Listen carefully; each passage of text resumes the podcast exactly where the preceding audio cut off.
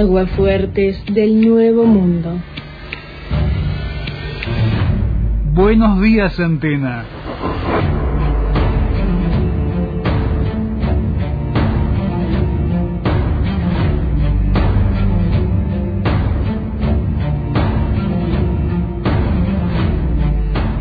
Allí delante nuestro hay una puerta.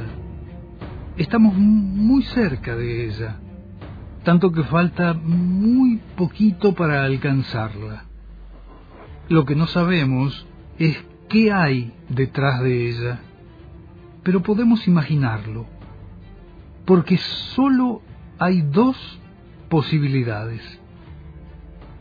La primera es que después de cruzar esa puerta afrontemos un escenario de peripecias, de riesgos, que nos demandarán ser criteriosos y solidarios para apoyarnos entre todos. No se trata de un escenario despejado de peligros, pero, en cambio, nos ofrece la oportunidad de poner a prueba nuestra humanidad y la de nuestros prójimos, la de nuestros pares. El camino que se abre exige compromiso y ganas de colaborar al bien común, incluso si no tenemos si no tenemos absoluta confianza en el que guía al grupo en ese camino azaroso. Incluso así, esa senda habilita a desplegar nuestra responsabilidad para que nadie desbarranque y caiga al abismo.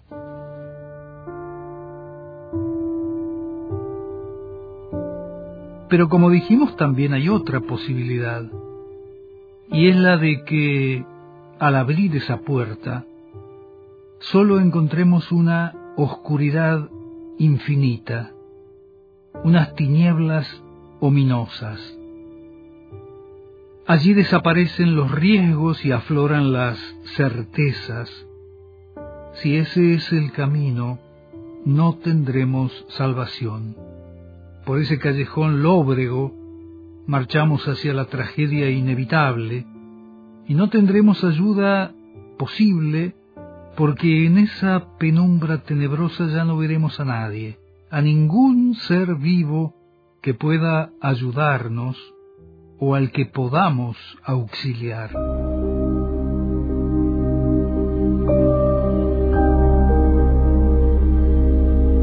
Esas son las alternativas que nos esperan el domingo, cuando vayamos a votar. Para millones de personas, cada elección es un motivo de gratificación.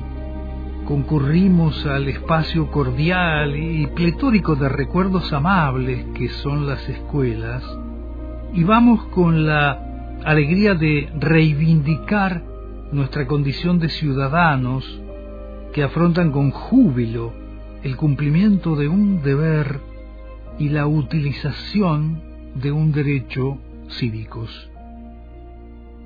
Sin embargo, esta vez no va a ser igual, porque sobre nosotros se proyecta una luz pequeñita y mortecina o nos alcanza una oscuridad tremebunda, pavorosa.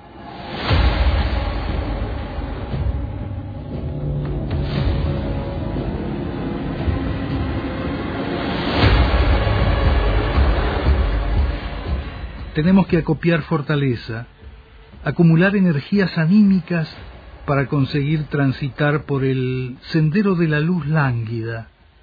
Es por ahí que podemos salvarnos y podremos alimentar ese fuego casi desfalleciente hasta convertirlo en una llama vigorosa que nos alumbre y nos cobije, que asegure el porvenir de nuestros hijos. Ahora si la que nos atrae llega a ser la fuerza centrífuga de las sombras, ya no habrá nada que nos preserve.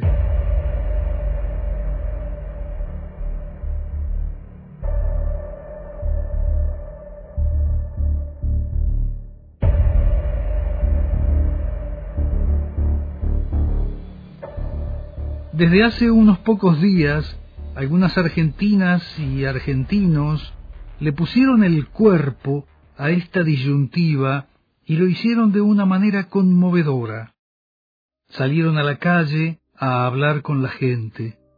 Se subieron a trenes y a ómnibus para contar su experiencia. Se pararon en las plazas para poner en común sus vivencias. Esa micromilitancia tuvo como protagonistas a mujeres mayores que relataron su paso por centros clandestinos de detención, a un médico casi octogenario que expresó su agradecimiento a la universidad pública que lo formó, a una mamá que narró el apoyo del Estado para atender las necesidades de un hijo con alguna minusvalía o con aptitudes diferentes. Todo ese esfuerzo fue conmovedor. Y se planteó como un desafío de época a las redes sociales y a la impersonalidad de los contactos virtuales.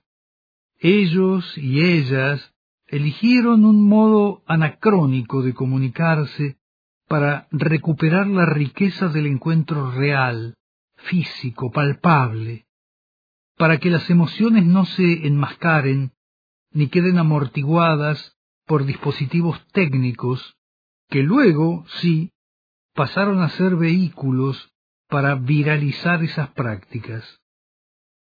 Por un instante los cuerpos no se desestructuraron, no se volvieron evanescentes, no perdieron sustancia. Las voces se permitieron quebrarse por la emoción. Los ojos transmitieron emociones húmedas. La gestualidad de manos y brazos enfatizó aquello que las palabras expresaban. A sus 79 años, Ricardo Gené, médico neumonólogo y docente universitario, subió y bajó de trenes y líneas del subterráneo porteño durante cuatro horas, replicando su discurso en defensa de las dos actividades de su vida, la educación y la salud pública.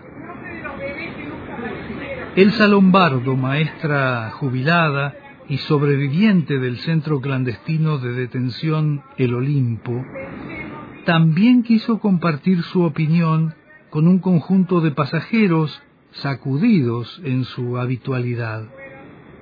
A ellos les contó que fue secuestrada en 1978 por un grupo de policías con un militar a cargo. Lo cuento, dijo Elsa, porque el domingo hay elecciones y yo quiero que nunca más pase esto en nuestro país. Nosotros no vamos a votar por la vida o la muerte como lo hicieron ellos conmigo, porque no somos asesinos, explicó. Vamos a votar por más educación, por más y mejor salud, por mejores viviendas y mejoras para la sociedad. Se debe haber sentido reconfortada Elsa, pues cuando concluyó, dos mujeres de distintas edades se acercaron a abrazarla.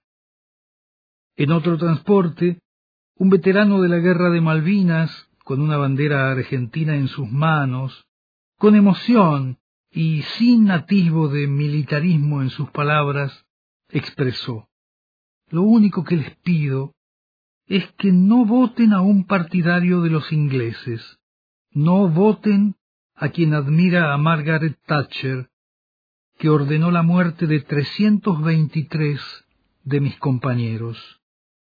Otras personas hicieron lo propio, alertando sobre los riesgos de la privatización del sistema público de salud, especialmente para quienes se encuentran en tratamiento oncológico, padecen HIV o son insulinodependientes. El propio ministro de Obras Públicas de la Nación, Gabriel Catopodis, fue uno de los primeros en acudir a este método interpersonal de ejercer la militancia. Ahora, Catopodis señala que en las calles se está produciendo una verdadera marea que empuja, que provoca una gran fuerza de abajo hacia arriba. El funcionario rescata que los mensajes son pacíficos, no llevan violencia. A su juicio, está ganando el convencimiento de que esta elección define en gran medida el rumbo del país, el futuro de la patria. Frente a estas actividades, presididas por el compromiso y la voluntad de poner a resguardo el porvenir, también se registran actitudes de otra naturaleza. A este mismo cronista, una vecina de barrio le dijo hace unas horas, a mí todos los gobiernos me embromaron. Por eso ahora voy a probar que me embrome uno nuevo.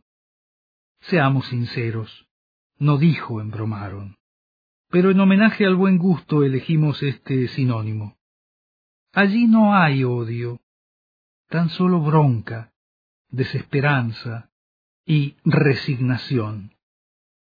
Ese fatalismo lúgubre termina aceptando que vendrá un futuro siniestro, pero no hace nada por cambiarlo. Y luego están los comportamientos más retrógrados que cualquier sociedad civilizada pueda experimentar. Un dirigente radical denunció amenazas, los mensajes recibidos prometen que el Falcon Verde pasa la semana que viene. Todo esto ocurre mediante las redes sociales, que también le transmitieron manifestaciones de una violencia y una barbarie que no apareció en ninguno de los actos de micromilitancia que detallamos antes. Para agravar la situación también le enviaron fotos suyas ingresando a su vivienda como para incentivar la preocupación. Un usuario de la red X, que antes era Twitter, le escribió, Una bala te hace falta, bastardo. Y otro tipeó, Con un fierro en la cabeza te agarraría, pendejo bastardo. La adjetivación se repite en los dos mensajes. Quizás sea porque se trata de un mismo troll de vocabulario estrecho, o tal vez porque se produce una mímesis entre sujetos de ideas parecidas. Lo que es más significativo y no puede obviarse es la otra emulación, la que procede de la extraordinaria violencia simbólica de los líderes de la agrupación política que auspicia estos comportamientos. Si lo hacen sin percatarse de lo que generan es de una inconsciencia de consecuencias impredecibles. Pero si lo realizan adrede, es de una perversidad que lo único que hace es homologarlos con los criminales que conducían aquellos Falcon, convertidos en autos insignias de la dictadura sangrienta.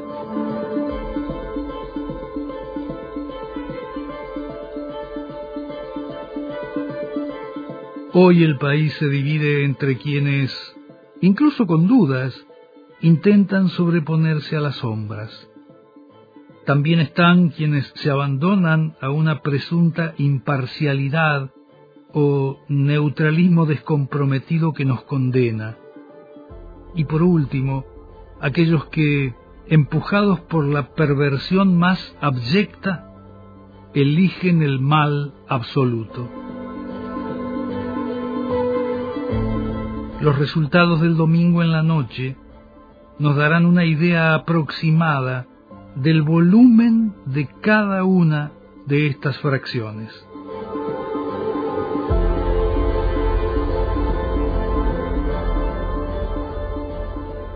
Chao.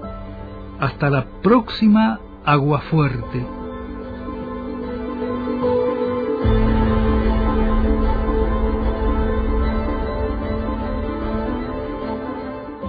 aguafuertes del Nuevo Mundo.